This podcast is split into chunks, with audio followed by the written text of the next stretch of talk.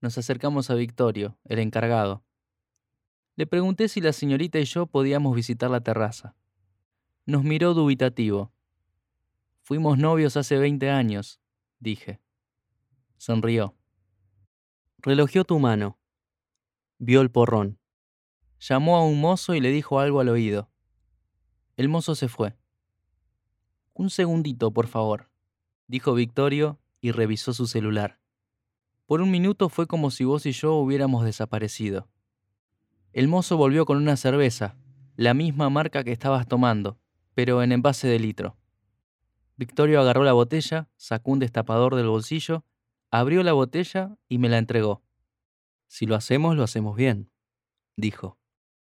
El mozo te pidió el porrón y se lo diste.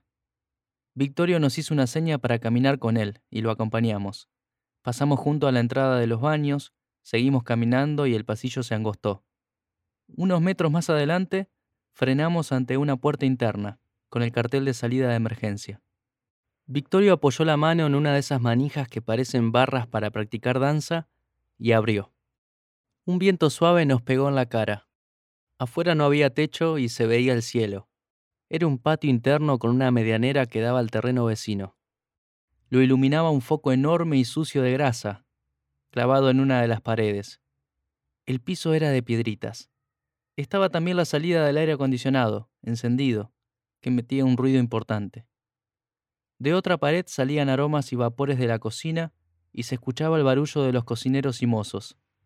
Victorio señaló la escalera de chapa naranja al final del patio, que subía al techo. Recomiendo la vista hacia el lado de la entrada, dijo. Se pueden quedar hasta que termine la cena. Le agradecimos y atravesamos el patio, pisando piedritas que hacían ruido con nuestros pasos. Escuchamos la puerta cerrándose detrás de nosotros. Subimos la escalera. La baranda se sentía helada. Hacía un poco de frío afuera.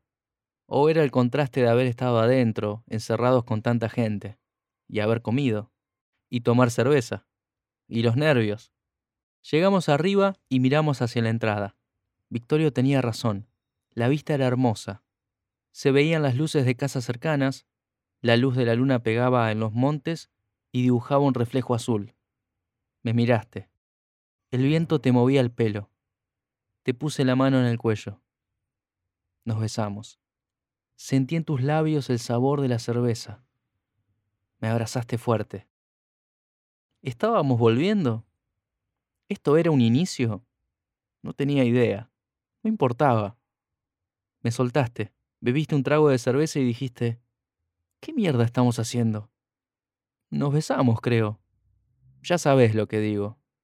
Estoy solo, vos también. ¿Qué tiene de malo? Nada, pero... No le voy a poner cabeza, Juli. Basta. Te besé. Te agarré de la cintura bien fuerte. Era una manera de dejar bien claro que no me iba a poner a teorizar sobre nuestra relación. Me encantó verte, dije.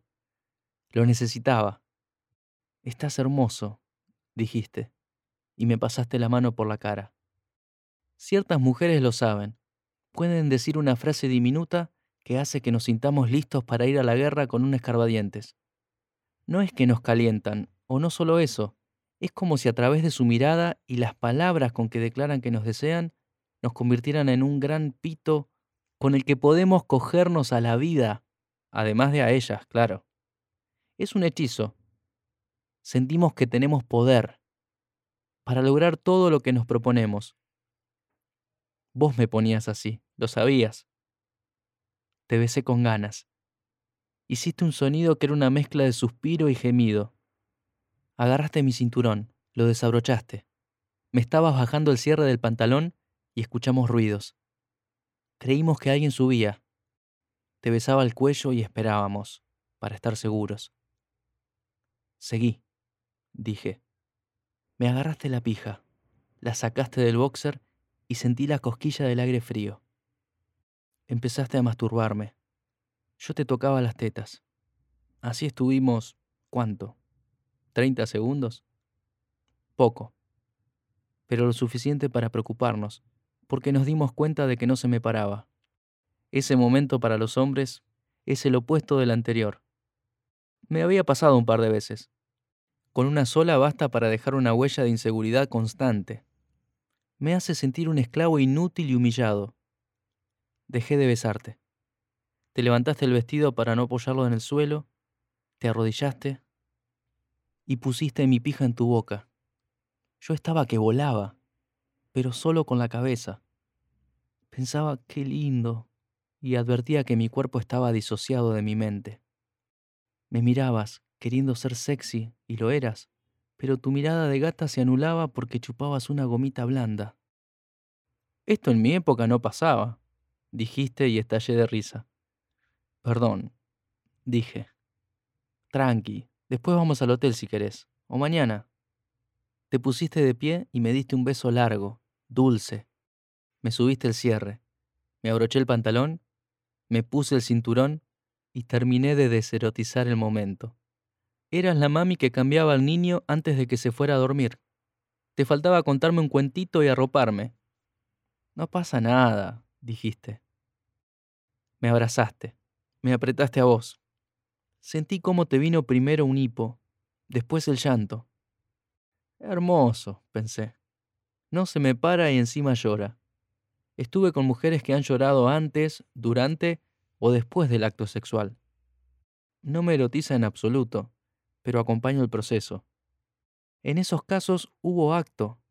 Acá habíamos jugado a amasar y lambetear un ñoqui triste. Más perdedor no me podía sentir. Faltaba que cayera granizo. Encima el llanto femenino me pone incómodo, no sé qué hacer. En realidad sí sé. Estoy informado de que lo que conviene, sin excepción, es callarse y escuchar. Eso es contener. Pero en el momento, con los nervios, me olvido y trato de explicarle a la mujer los motivos por los que no tienen sentido sus lágrimas, como para darle una mano y que salga del pantano emocional. ¿Qué es lo peor? Funciona como echarle nafta al fuego. Alguien está mal y uno le dice, tengo la solución, sentite bien. Bravo, boludo. Qué buena idea. ¿Cómo no se me ocurrió antes? Invalido el sentimiento y a esa angustia le sumo el enojo que despierto. Acá me contuve.